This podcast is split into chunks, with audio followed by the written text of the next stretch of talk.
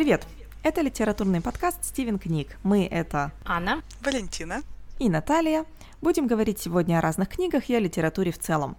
Обсуждать, что хотел сказать автор и что в итоге поняли мы, читатели. Сегодня мы поговорим о еще одном эпистолярном романе, так же как I Love Dick, который мы обсуждали в прошлый раз, «Дракула» Брэма Стокера. Драматическая музыка. Я думаю, что Дракула — это персонаж, который знаком вообще каждому человеку, так или иначе. Все либо читали книгу, либо что-то о ней слышали, либо смотрели какой-то фильм, ну, или, по крайней мере, знают о существовании этого персонажа. И о нем уже было сказано очень много, я думаю. Да, это очень популярный персонаж э, в поп-культуре 20 века и фактически знаковый культовый персонаж, который породил множество культурных явлений и спин и фильмов. Почему мы именно эту книгу выбрали сейчас обсудить? А почему бы и нет? Просто нам надоело копаться в теоретических теориях, и мы решили вернуться к чему-то простому, доброму, вечному, например... Такому, как кровь. Да, да. Кровопийцы, охотники на вампиров и прочее нечисть. Да. Ну, слушайте, какая у каждого из нас личная история с Дракулой? Мне кажется, это всегда очень интересно. Валентина, вот ты как пришла к Дракуле Брэма Стокера? Мне Аня дала книгу почитать. Где-то я это уже слышала. Это какая-то такая жизнь, да. Либо Аня дала мне книгу почитать, либо я Ане дала книгу почитать. А, я пришла к Дракуле через фильм Фрэнсиса Форда Коппола. Там состоялось мое первое знакомство, наверное. Ну, такое вот серьезное знакомство с образом Дракулы. Но ты мне и меня тоже его заставила посмотреть. Да. Да, мы вместе смотрели этот фильм, я помню. И после этого я уже прочитала сам роман. И мне, мне очень нравится этот фильм. Эм, мне очень нравится эм, атмосфера вот этого ужаса готического, который передан э, в этой книге. Иногда действительно хочется немножко готического ужаса.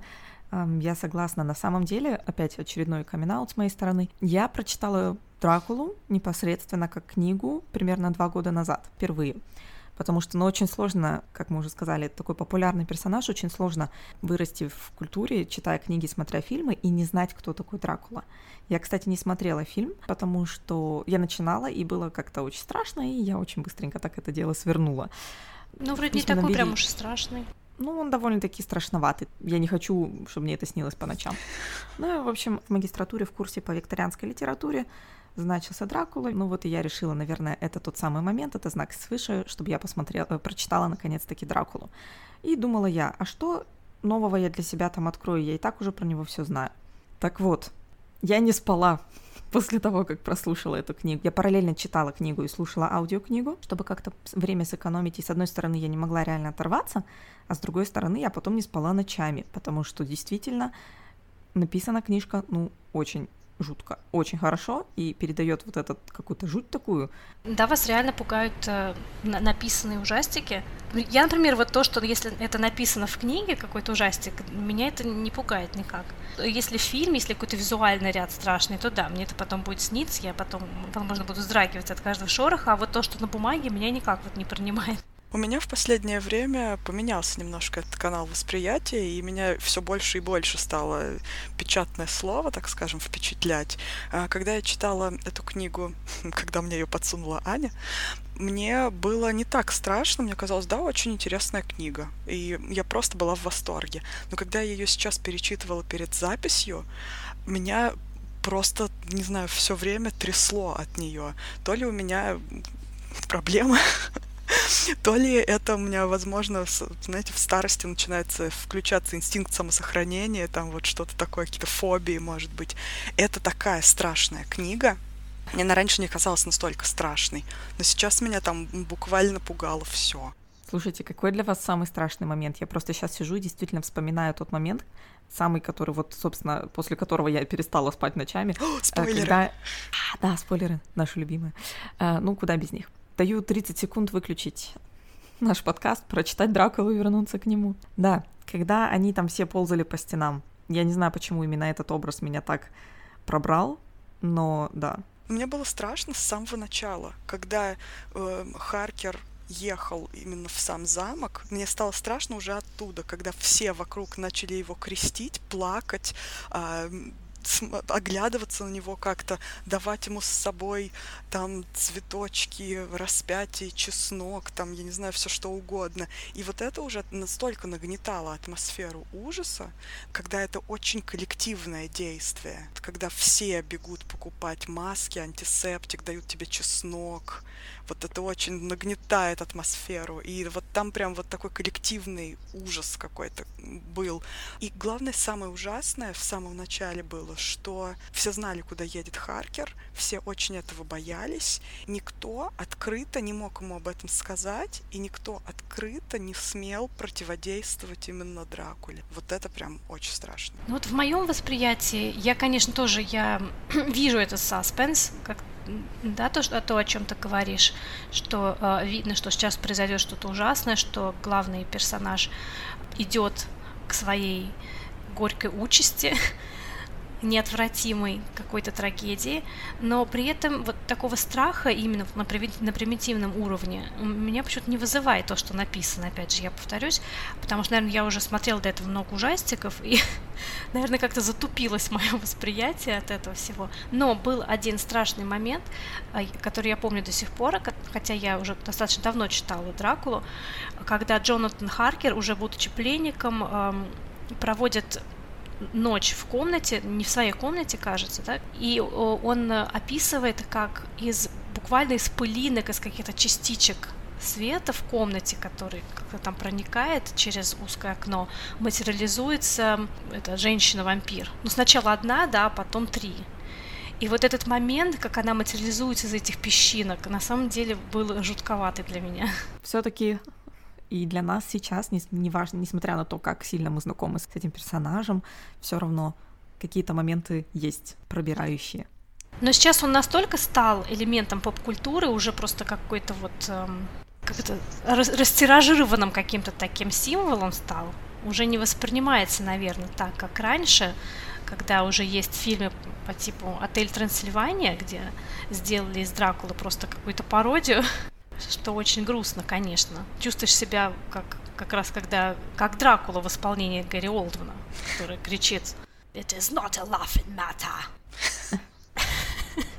Как хорошо, что не смотрела этот фильм. У Стокера ведь на самом деле слово «вампир» произносится по-английски именно, не из каких-то там вот источников на других языках, рукописи и так далее, а именно слово «вампир», а, они произносят где-то на 300 какой-то там страницы из 450. То есть это настолько какие-то страшные вещи, они боятся в это поверить, они боятся произнести это вслух, они не могут это признать, даже когда это смотрит им в глаза практически, очевидные доказательства его существования. Очень такой психологический момент. Но я бы даже сказала, что это не какой-то животный ужас у меня, то, что когда я читаю, а интеллектуальный ужас связанный с расширением сознания, с принятием того, что есть какие-то вещи, которые противоречат прагматичному кладу мысли, вот этой вот нашей картине мира, и как героям приходилось ну, переступать через себя, чтобы сломить вот эту вот парадигму рационального мышления для того, чтобы побороть вот эту опасность. Но это для нас уже. Мы, конечно, уже не пугаемся вампиризма и этих живых мертвецов, а, так как люди, возможно, пугались раньше, для которых это было, ну, если не реальностью, но эм, люди выросли на этом фольклоре, на этих преданиях, и это было достаточно ярко и живо в их восприятии.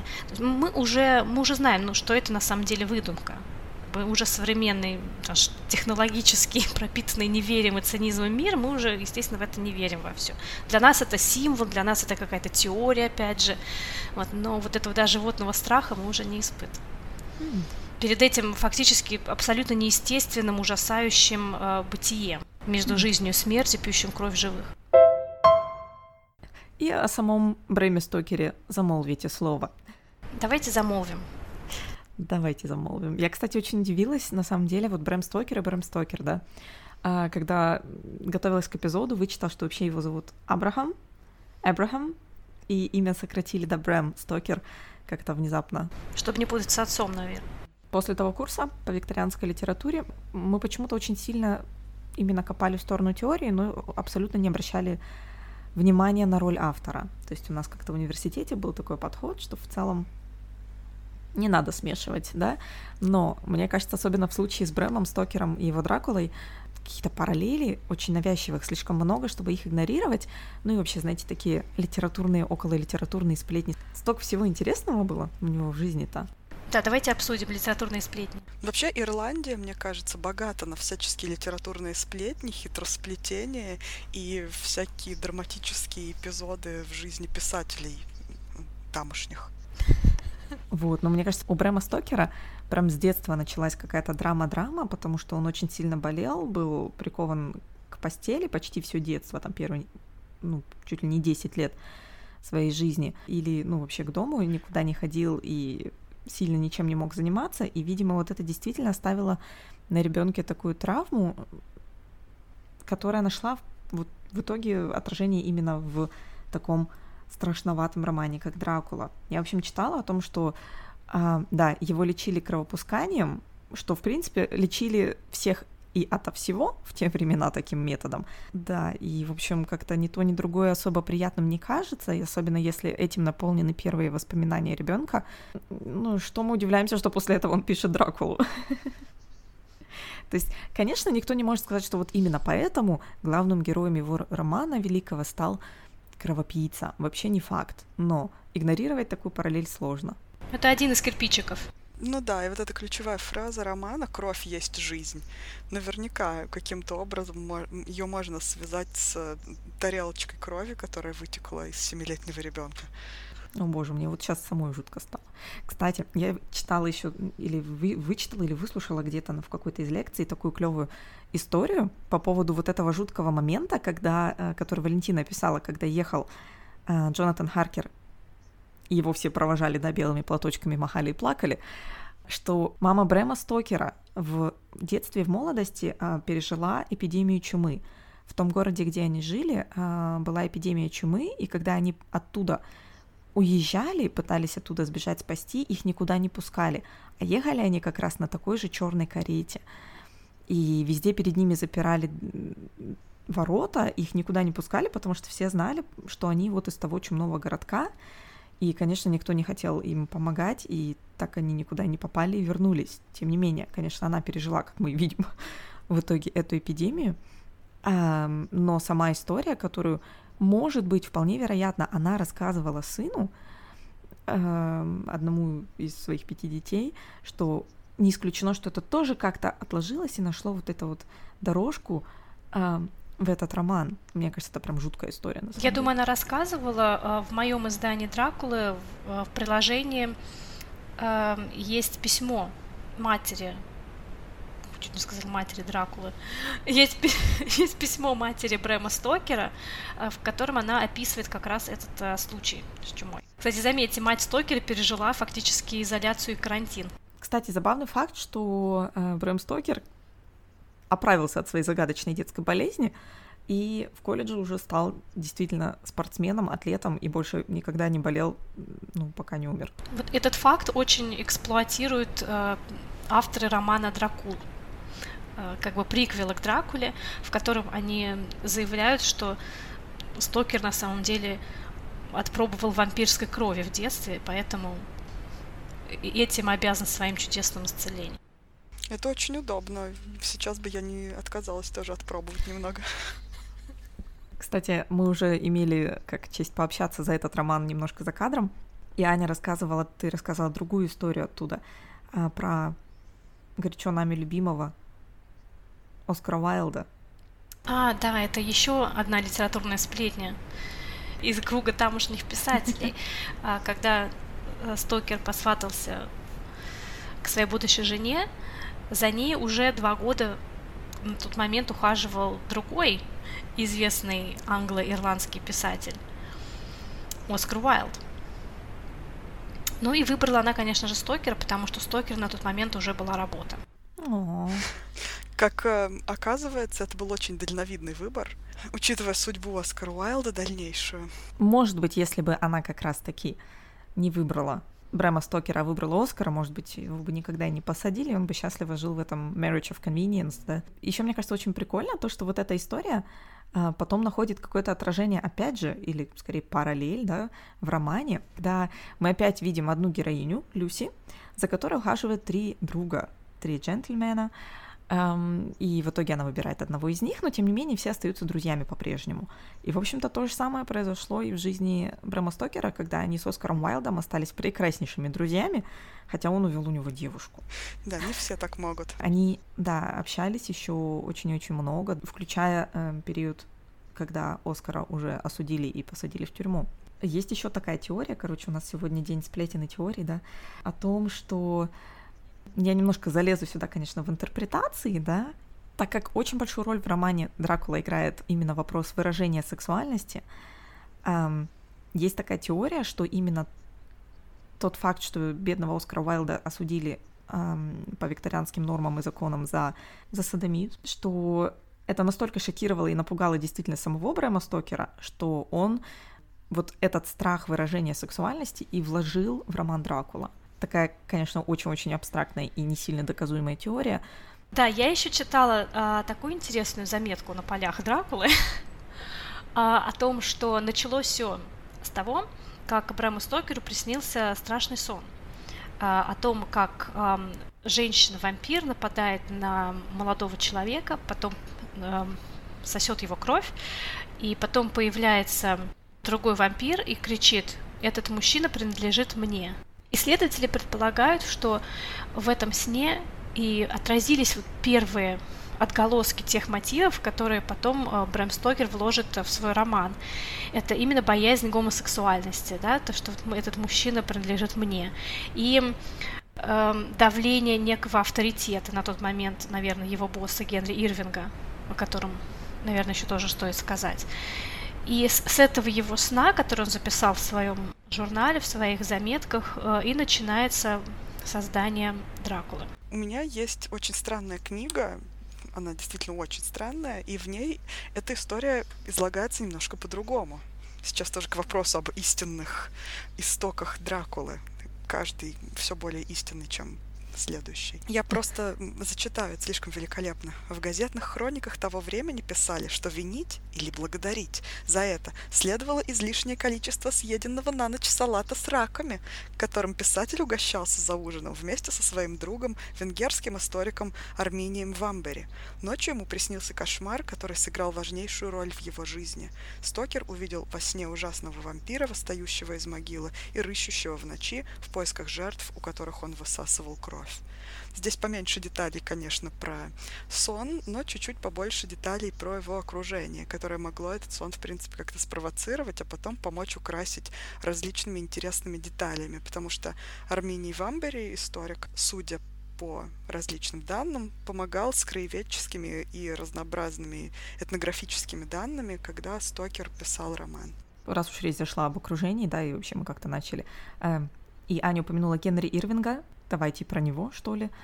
Я думаю, нельзя обойти этого слона в этой маленькой комнате. Как мы уже упоминали, э, вот эта теория об ориентации Брэма Стокера, да. Не нужно быть геем, чтобы сопереживать, на самом деле, Оскару Уайлду, которого запихали в тюрьму на очень много лет, и как бы классным его пребывания там далеко не было в викторианской Англии.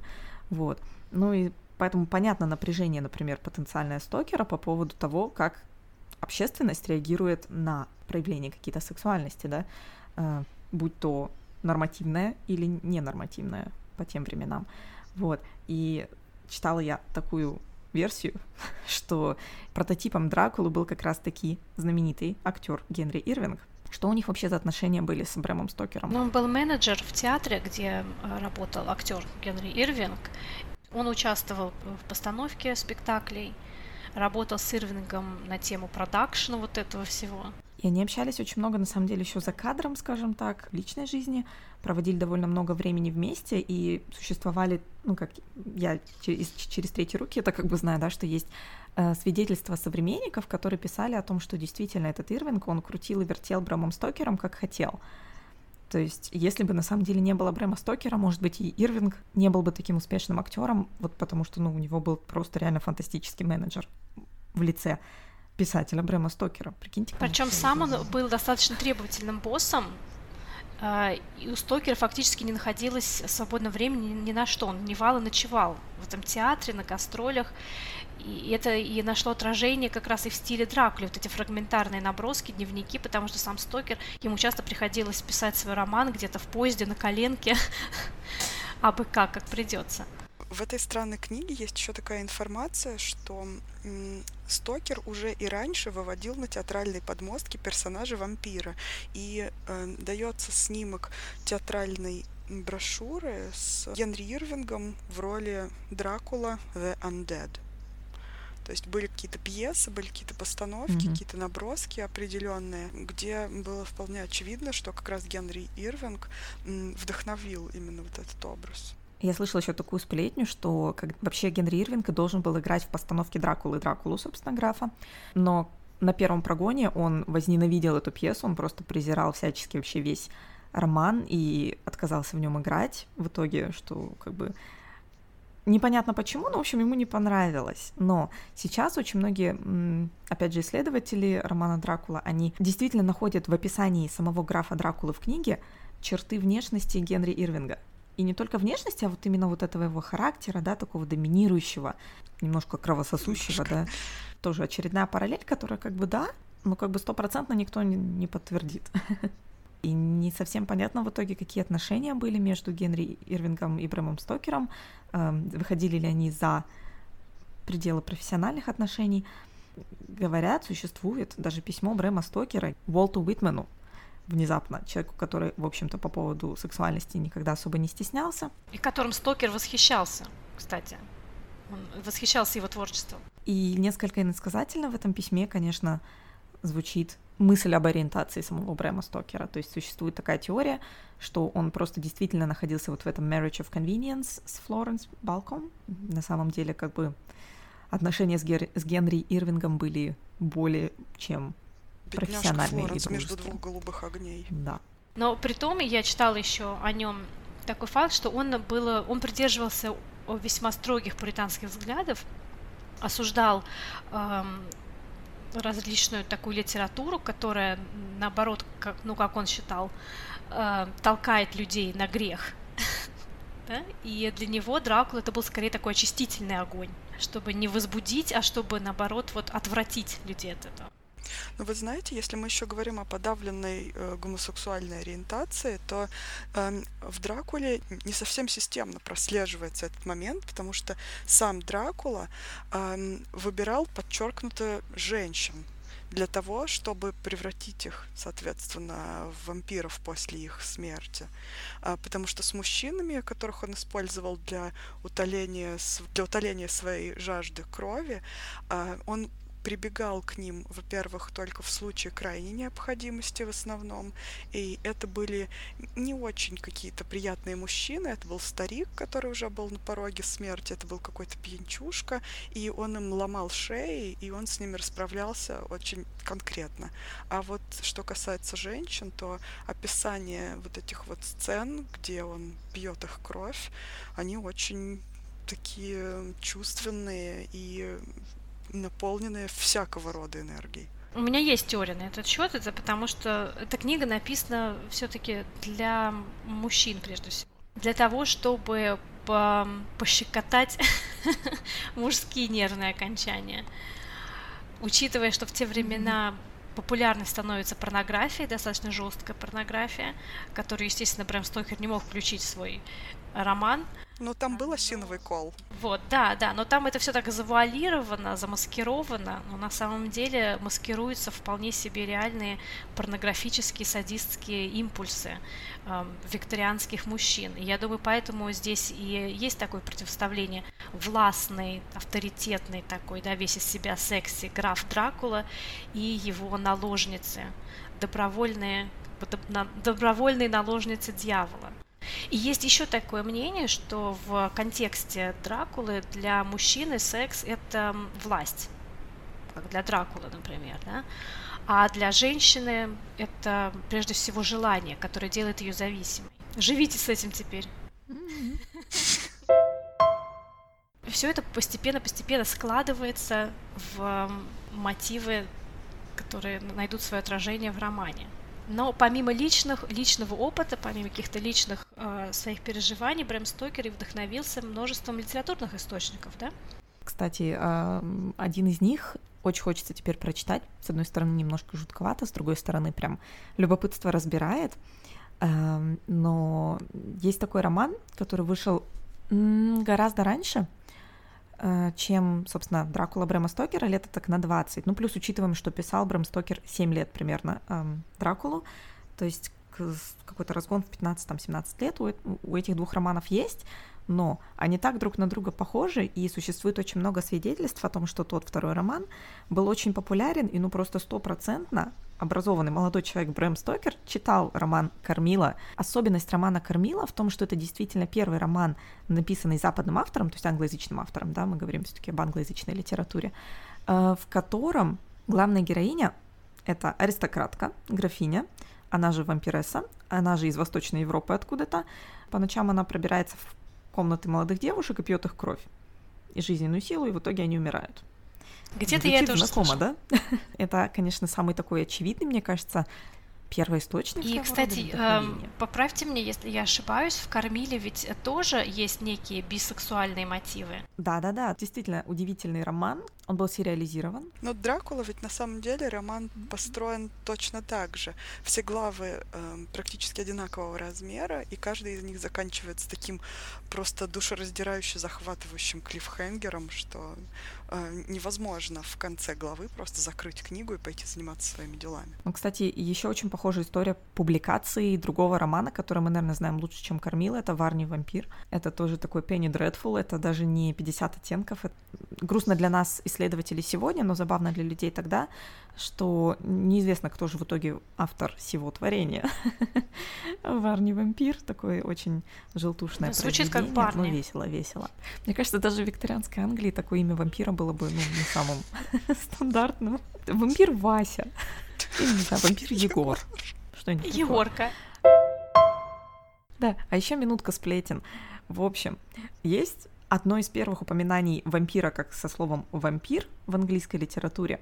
Это, собственно, роман «Вампир», неожиданно, да, Джона Полидори. Полидори, а, он был вообще слугой лорда Байрона, который, как и Джон Ирвинг, ну, такая личность не особо приятная, властный, манипулятивный, очень привлекательный внешне, и все западали, а он весь такой из себя. Кристиан Грей. Байрон, и, в общем, да. Эм, и, ну, соответственно, со своим же вот менеджером-помощником Полидори он также и обращался, как, наверное, Джон Ирвинг с Брэмом Стокером.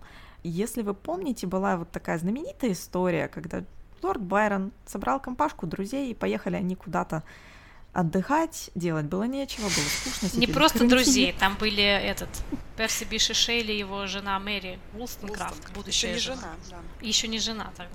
Да, замечательная 18-летняя девочка, которая так серьезно восприняла их вот эту забаву, а чем бы нам заняться, а давайте мы, короче, сделаем себе челлендж, напиши ужастик. Ужастик, да, написать что-то страшное. Что для мужчины забава, то для женщины способ хорошо показать себя. И в ту ночь родилась идея романа Франкенштейн. Помимо нее, на самом деле, в ту ночь начал... родилась идея романа Вампир. Э, Джона Полидори. Мне кажется, это просто нереальное совпадение. И дело в том, что очень мало кто из принимавших тогда участие в этом челлендже закончили свои романы, да, то есть даже Мэри Шелли потребовалось очень много времени, чтобы написать Франкенштейна, то есть он как бы не сразу был написан, да, грубо говоря. А, а Полидори таки дописал свой роман очень живенько и даже опубликовал его. И, конечно, очень сильно видны были параллели между персонажем вампира в этом романе, просто все начиная от описания внешности и заканчивая характером. Байрон не писал ему письмо, которое было против публикации. Да, э, я думаю, Байрон, скорее всего, даже не прочел этот роман в итоге, зная его характер.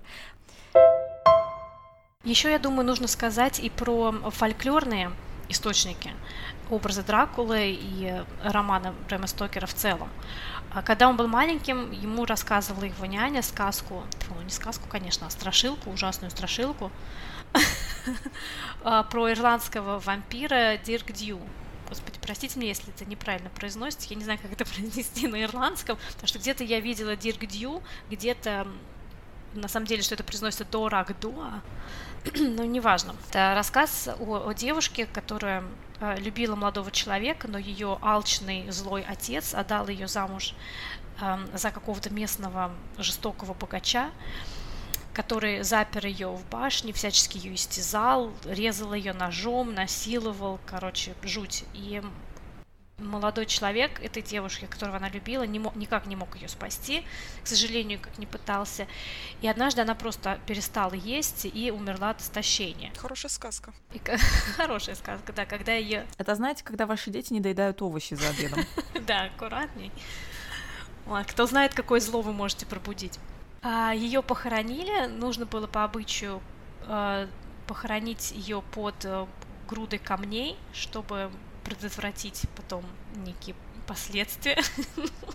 Но жители этого городка, этой деревни сделали, потому что она была очень молодая, красивая, невинная и добрая, все ее очень любили, и они не, э, сказать, не накидали камни сверху ее могилы, и э, она восстала все-таки. Э, она пошла сначала убила своего мужа, она убила своего отца и убила всех деревни, которые были равнодушны к ее горю. И с тех пор она бродит и пьет кровь по ночам. Да, вот такая сказочка, которую рассказывала няня Брэма Стокера. Брэма Стокеру. После кровопускания. Брэма Стокеру, да, после кровопускания как раз. Видимо, когда допивала его кровь, которую спустили ему. А ты знаешь, как зовут эту девушку? Говорила она, прихлебывая кровь. О. Ну, вообще, минутка развенчания мифа, да, мифов о Дракуле, да, раз уж за мифологию речь зашла. Помимо ирландской мифологии, конечно, как бы, ну, ирландский писатель Брэм Стокер еще внезапно опирался на, ну, или по мнению некоторых, опирался на румынскую мифологию и фольклор. Я думаю, там не столько румынская, сколько вообще вот восточноевропейская. Восточная Европа тогда почему-то, наверное, заняла место Индии в умах викторианцев как источник чего-то дикого, экзотического, непонятного, неизведанного. Поэтому фольклор вот этот венгерский, румынский, славянский, он э, был популярен тогда. Да, но при этом, как бы, с одной стороны, нам кажется, это все так на поверхности, но опять же, те же всякие исследователи, так как роман мега популярен, был и есть и будет оставаться, скорее всего, а, его постоянно что-то там копают, пытаются выкопать, а, и камушки сверху не кладут на него, да? И вот и вылазит оттуда всякое. Например, то, что исследование Брэма Стокера по поводу фольклора и мифологии Трансильвании и Валахии, в частности, ну, заняло в его дневнике примерно одну страничку. Ну, в дневнике вот, это, вот этих исследований для романа. То есть у него там реально было очень-очень мало какого-то очень глубокого ресерча и ощущение в том, что он просто, ну, каких-то вот, может быть, действительно в беседах с историком, другом своим, да, нахватался каких-то идей, словечек и прочего, и, в общем-то, так это нашло дорогу в роман. Да, но тем не менее на страницах романа Дракула он же упоминает э, слово Носферату. Р- разок, по-моему, да. А, это упоминает Ван Хельсинг, да. То есть все равно он э, базирует это на каких-то элементах восточнославянского и именно румынского фольклора. Кстати, такая интересная пасхалочка была в фильме э, Дракула Фрэнсиса Форда Копполы, э, когда Мина и Дракула находятся в синематографе, на них нападают волки, дикие волки туда прибегают, и Дракула успокаивает их, эм, называя их именами Стригой и Морой. Это имена тоже из румынского фольклора, как раз эм, э, восставших из могил мертвецов кровопиец. Приятные имена для своих домашних животных. Ну, если это домашний животный Дракулы, то, наверное, вполне себе мейнстримно. А вы знаете, что у Алексея Толстого был еще рассказ «Упырь» или «Вурдалак» Семья или что-то Вурдалак, типа да. такого? Но при этом очень многие отмечают как раз-таки несоответствие реальному румынскому фольклору очень большого количества деталей, которые впихивает в книжку Брэм Стокер. Но здесь нам, наверное, понадобится действительно эксперт по румынскому фольклору. Ой, мне кажется, мы знаем кого-то. А что, например, именно как... Эм, да, Брэм, Брэм Стокер добавляет каких-то характеристик э, Дракуле, например, то, что он все таки может... Эм, его не убивает солнечный свет, просто он эм, слабее.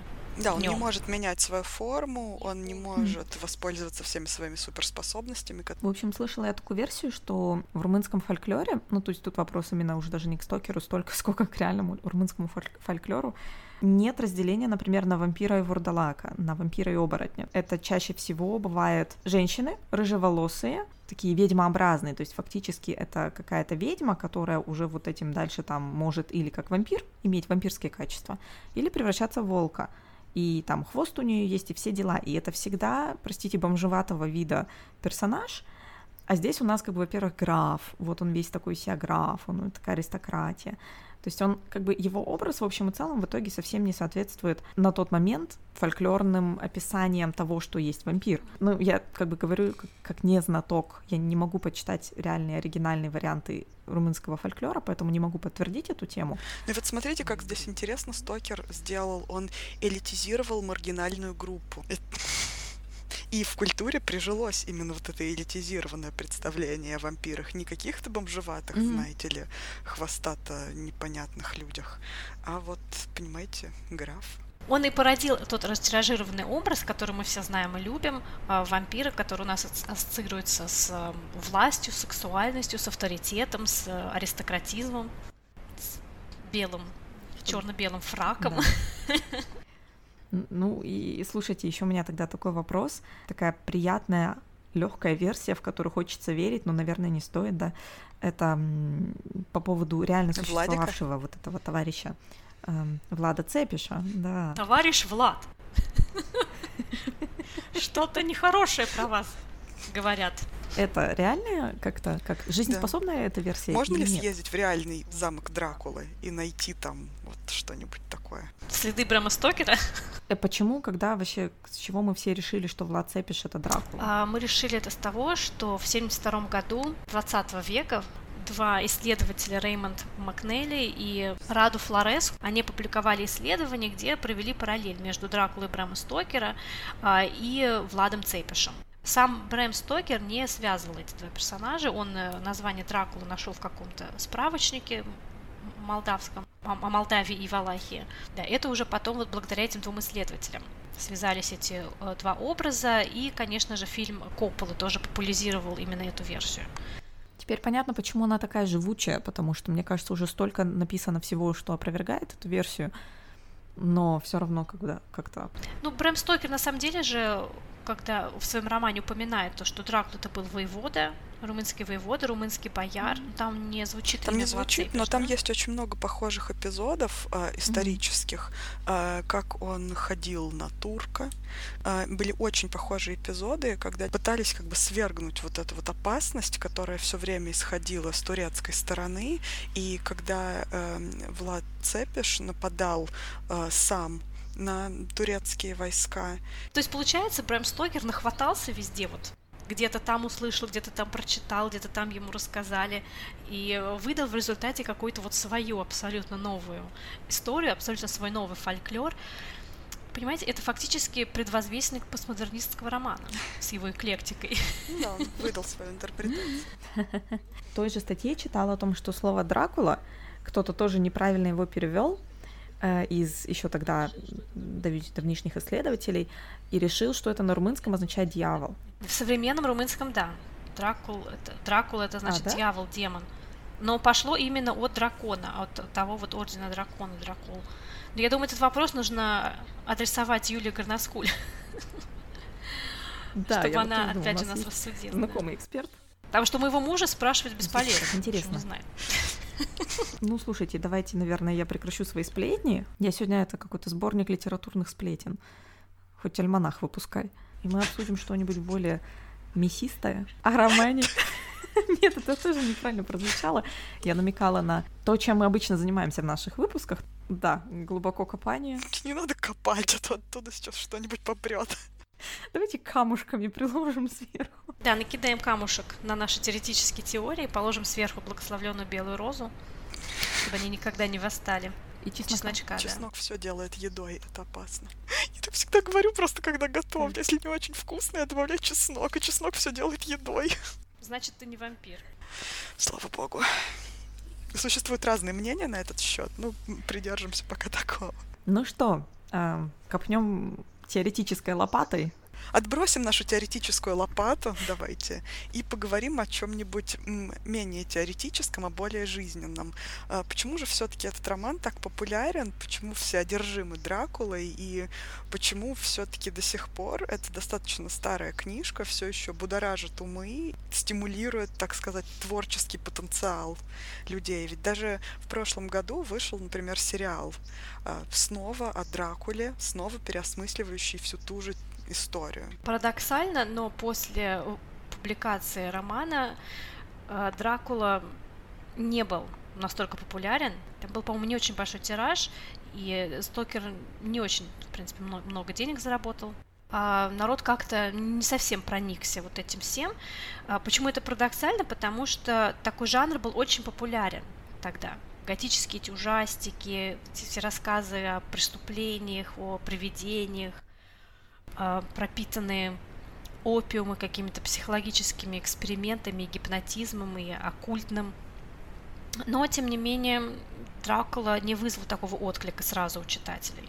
В принципе, ведь мы можем вспоминать э, роман соперников в делах любовных Стокера Оскара Уайлда, да, портрет Дориана Грея, и находить очень много общих черт, находить очень много и мотивов, и каких-то образов, которые прям пересекаются, и они как родные братья, эти два романа тоже бессмертие, тоже сексуальность. Ну, мне кажется, у них, у обоих, ну, в частности, у Дракулы, да, наверное, больше был еще и такой соперник в лице реального преступника, да, очень кровавого, потому что тогда очень широко обсуждались убийства Джека Потрошителя, что еще добавило, мне кажется, вот в эту копилочку страха перед, я не знаю, темными улицами большим городом ходить одному, я не знаю, ну то есть вообще. Какой-то один такой очень мощный злодей, да, который наводит ужас практически на весь город.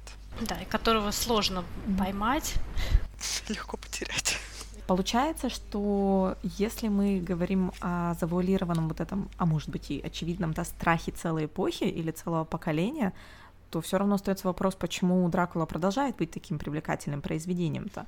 Но вот опять же, сериал вышел очень недавно, значит, переосмысление Дракулы актуально. Я думаю, прежде всего, прежде всего, это очень интересная, очень захватывающая, очень талантливо прописанная история.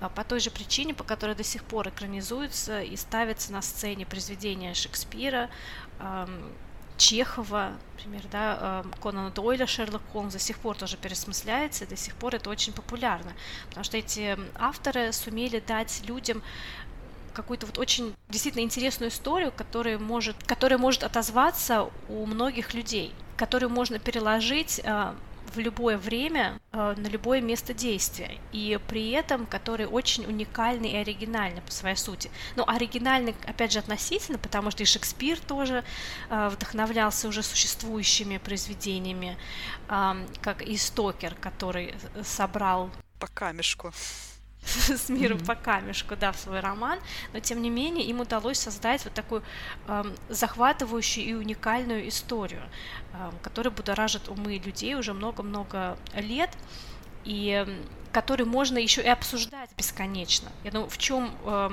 признак, признак именно хорошей книги, хорошей истории, это то, что можно анализировать и обсуждать очень-очень долго.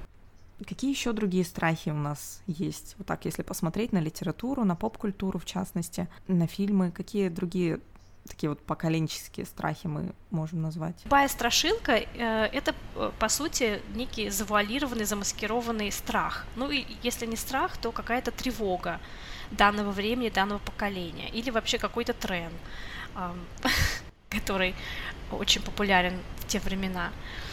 Эм, Например, в одном из наших э, предыдущих выпусков мы говорили о том, как в книге, в трилогии «Звонок» Коджи Судзуки э, отражается вот этот постмодернистский э, страх копирования, потери уникальности.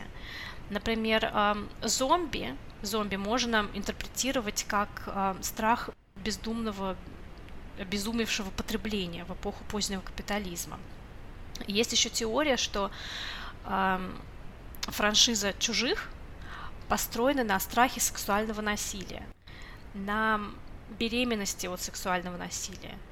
и именно на страхе сексуального mm-hmm. насилия по отношению к мужчинам. Если посмотреть внимательно на дизайн ксеноморфов, э, имеет некий сексуальный подтекст, какие-то такие фаллические абсолютно образы э, присутствуют и в этих чужих, и в дизайне космических кораблей, вообще во всей вот этой стилистике э, этих фильмов. И любой ужастик можно проанализировать именно на основании того, какой страх он пробуждает в человеке. Это не страх на самом деле, то, что там зомби на тебя выпрыгнет, а именно того, что за этим скрывается. Страх – это биокультурное явление. Первая категория страхов э, – это то, что связано с нашим именно вот человеческой физиологией. Это страх смерти, страх болезни, страх потерять близких людей. Э, эти страхи, как правило, универсальны. Все мы более-менее подвержены этим тревожностям.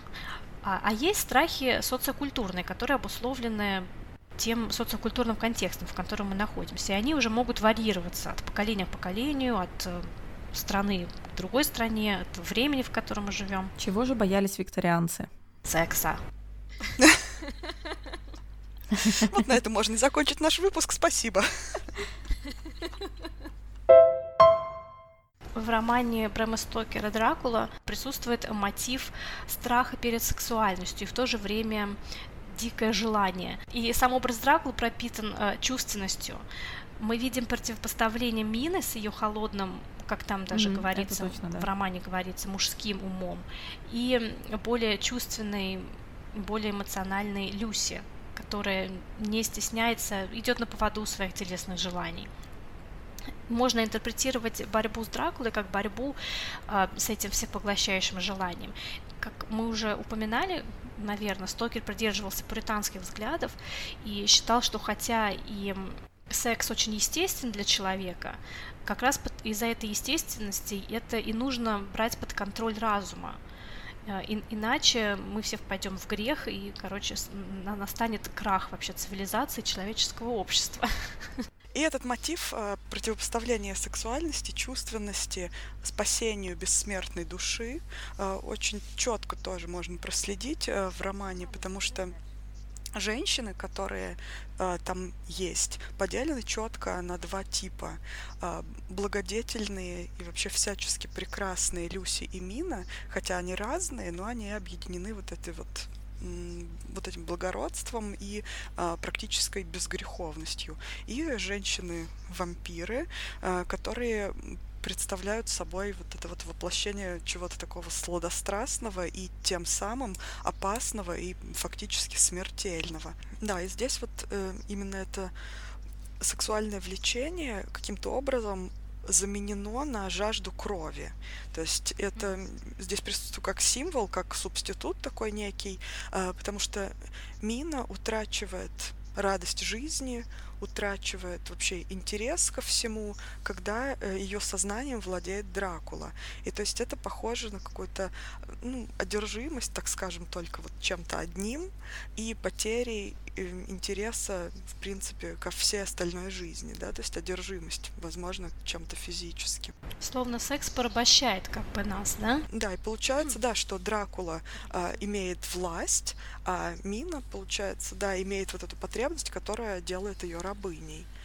А, еще вот кровь, да, когда мы э, смотрим на нее как на какой-то символ здесь, символ физического влечения, символ какой-то страсти, а, воспринимается еще очень интересно в контексте самой Люси, потому что мы помним, что Дракула выпил у нее столько крови, что кровь а, четырех взрослых мужчин не смогла ее спасти но она еще не смогла спасти и по другим причинам, да, потому что в ней происходила вот эта трансформация. Но вот тот сам факт, что не только ее жених э, свои кровушки влил в нее немного, но и все остальные мужчины тоже воспринимается немного там как такая двусмысленная история. Тогда как Ван Хельсинг просит э, всех остальных участников этого процесса не говорить жениху, об этом, потому что тот, мол, заревнует. И вообще это как-то ну, не очень прилично. И вот это вот избегание, вот это вот такое замалчивание вот этой кровавой, этого кровавого, так, так скажем, обмена, да, хотя это и вполне благородно, э, благородным целям здесь был подчинено. Вот это стыдливое замалчивание тоже приравнивает уже вот эту вот кровь к чему-то может быть слегка непристойным. В общем, у нас присутствует страх сексуальности, страх смерти, но страх смерти еще имеет другую сторону, да, погребение заживо. Да, в те времена, в XIX э, веке, э, существовал такой страх быть погребенным заживо. В те времена доктора еще не умели стопроцентной, стопроцентной достоверностью определить э, смертность, то, что человек умер, и многие действительно боялись, что их похоронят э, живыми. Поэтому в моргах оставляли людей на несколько дней. Сидели люди, следили за тем, не оживет ли кто. Использовали разные неприятные методы, как там иголки под ногтями, да, чтобы человека разбудить. Я думаю, это здесь тоже как-то нашло отражение не только у Стокера, а вообще вот во всей вот этой мифологии о живых мертвецах, восставших а, из могилы. Все это неспроста, конечно. Но почему э, именно вампиры стали такими ужасающими монстрами? Сюжет о вампирах — это один из самых э, ужасающих э, сюжетов в мифологии, в культуре независимо от страны, опять же. Потому что вампир представляет не только внешнюю угрозу, не только то, что этот монстр нас растерзает, убьет, да, а то, что это зло проникнет в нас самих, произойдет заражение изнутри. Это угроза как бы изнутри, угроза потерять свою душу, потерять контроль над собой, самим стать монстром. И Мина, для которой эта угроза становится уже реальной, которая постепенно уже чувствует в себе вот эту вот трансформацию, она неожиданно эм, уже ближе к концу романа романа выдает вот эту гениальную мысль, что Дракула на самом деле, будучи вот этим вот злом, а, и сам такая же несчастная душа. Его самого тоже необходимо освободить, потому что он воспринимался как? Как злодей, как хитрый хищник, как э, что-то чувственное, как что вообще все что угодно, как бывший великий правитель и хитрый полководец.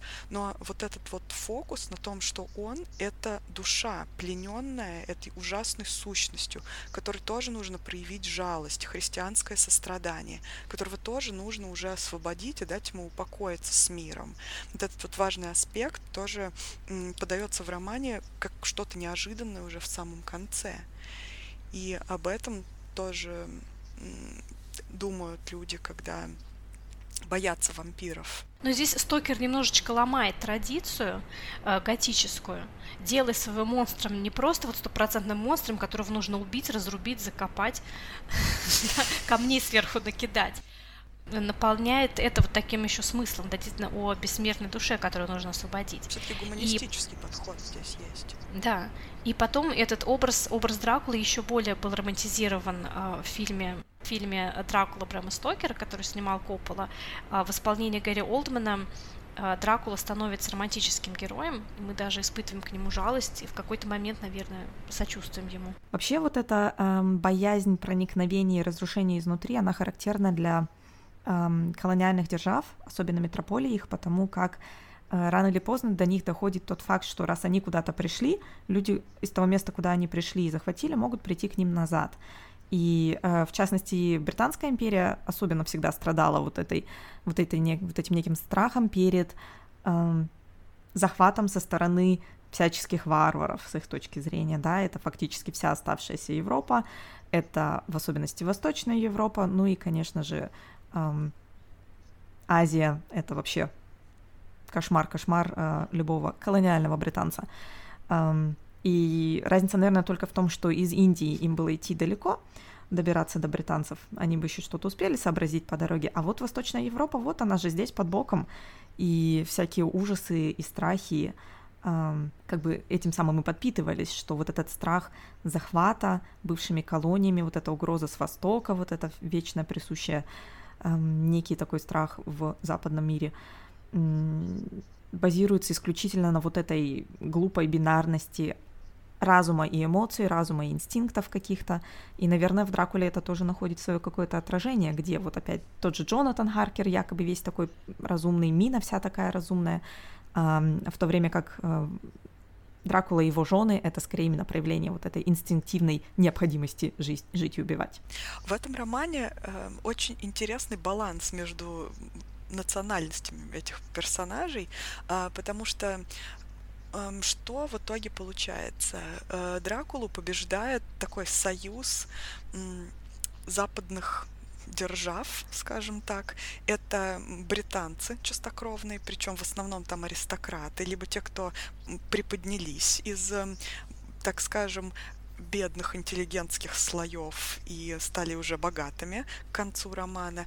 Это э, Ван Хельсинг, а он мы помним из Нидерландов, еще одной э, морской колониальной державы, которая могла бы быть союзником слэш соперником. И э, американец Куинси Моррис, которого в итоге убили, поэтому он особо сильно не имеет здесь значения. Да, то есть э, у нас здесь прям очень четкое классово-национальное такое разделение, которое тоже очень-очень хорошо видно.